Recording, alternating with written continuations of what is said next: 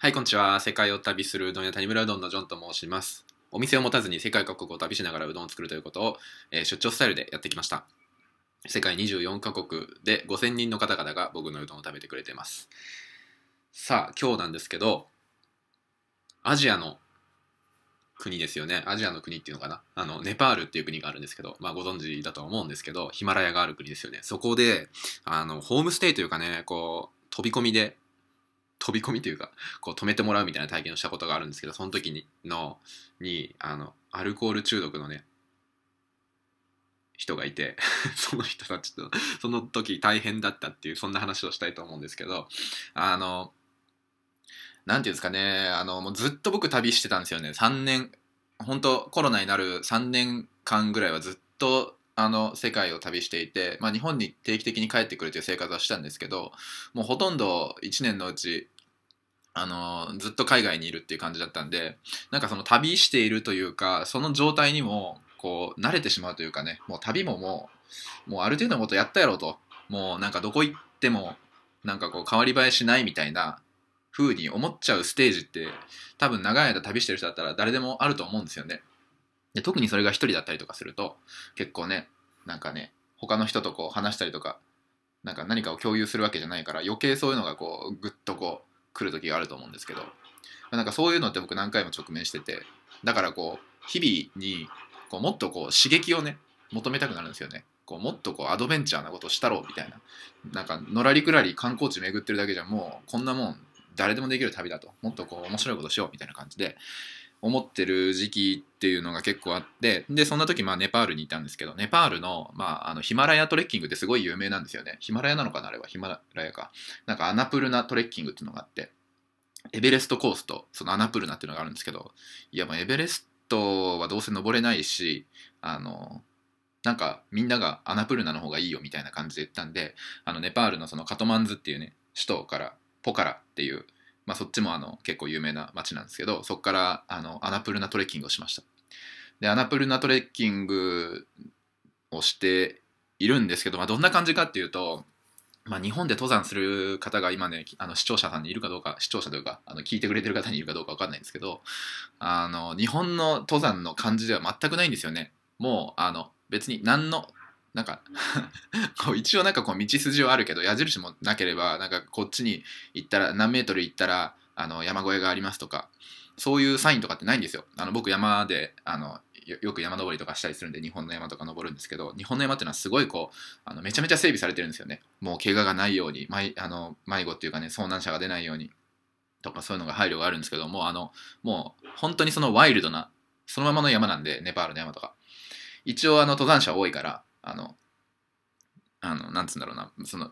マップとかあったりとかして知られてるルートではあるんですけどでもそんな感じなんですよね。で山の上とかに普通に生活してる人とかがいたりするんでなんかこう全然雰囲気が違うんですよ。もう日本の山はもう山登りに来てますみたいななんかもう趣味ですみたいな感じなんですけどなんかネパールの山はもうなんか普通に生活してますみたいな人めちゃめちゃいるんですよ。だからその生活が見れる感じがねネパールの山ってのは面白いんですけどもう普通にこう馬とかね馬だったかななんか牛とかなんかでこう引いて物を運なんかこう重いなんかね物を運んだりとかそういう生活感ある感じが見れるんですよね。でそんな感じでやってたら一つのなんかそれ10日間トレッキングルートみたいな感じでやっててで最終日に差し掛かるぐらいの時になんかまあ本当にその刺激を求めてねなんかいたんですよ。でその時になんかすごいこう笑顔なネパール人のおばちゃんがいてもちろんあの英語も話せなくってで僕もうそういう人には慣れてるんでこう結構ねそういう笑顔を振り向かれたらあの振り振りまかれたら 結構寄ってっちゃうというかあなんかいい人そうだなと思ってなんかお腹も空いたしここで食っていくかみたいな感じでなんかこう食べ物あるみたいな感じで聞いたらあの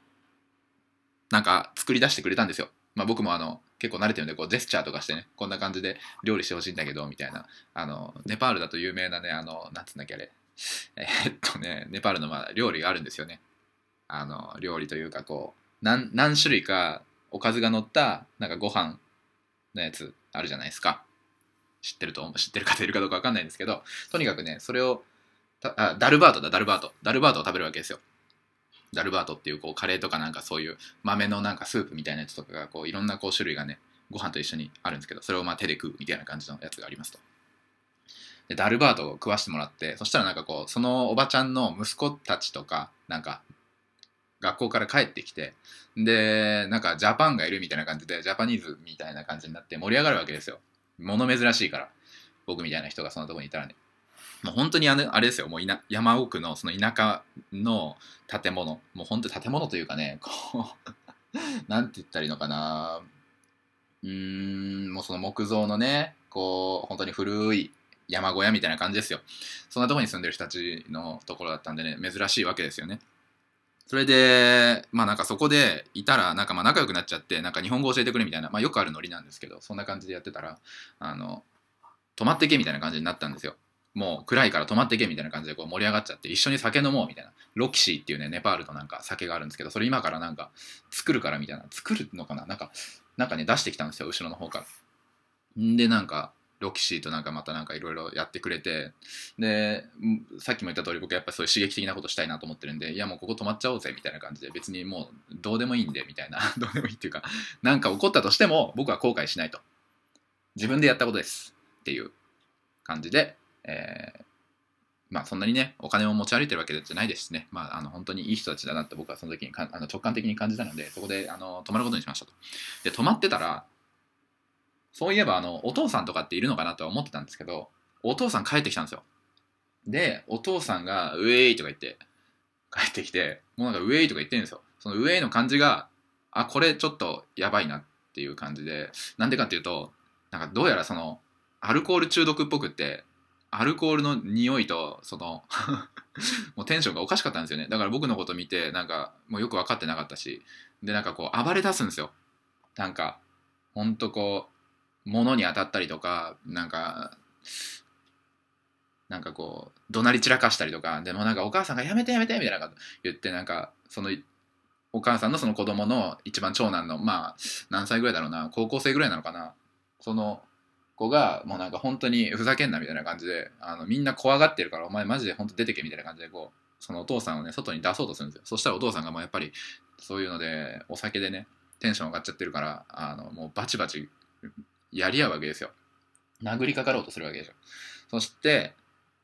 なんかこう、やってる時に、そのもっとちっちゃい子供たちはもう泣いてんですよね。それを見てるのが怖くて。で、なんか僕にひっついてくるわけですよ。もうその子たちは5歳とかね、多分10歳もいってないぐらいの子たちだと思うんですけど、僕にひっついてきて、いやなんか、なんか僕は幸運なことに、こういう、なんて言うんだろうな、アルコール中毒の、あの、家族のとこに生まれなかったから なんかそんな体験しないけどこんなのを見させてしまうのがすごいかわいそうだなとかなんか思ったんですよね。でなんかもうブルブルブルブル震えてるから子供たちがなんかそんなのってもう本当になんかあれだよなと思ってこう脅迫観念をこう植え付けてしまうというかなんか親ってそういうもんだって思って育ったらそういう風になっちゃうんじゃないかなみたいなとかねなんかいろいろ考えてたりとかしながらでも一方でなんかその旅人としてはなんだなんだこれみたいな 何してんのこれこんなとこで自分はみたいなのもあったりとかしたんですけど、まあ、とにかくそのもうアルコールおっさんはもう今この状態でどうしようもできないんでみんな出てったんですよ。もうアルコールおっさんをそこの家に閉じ込めてあの寝かしてであの自分たちは他の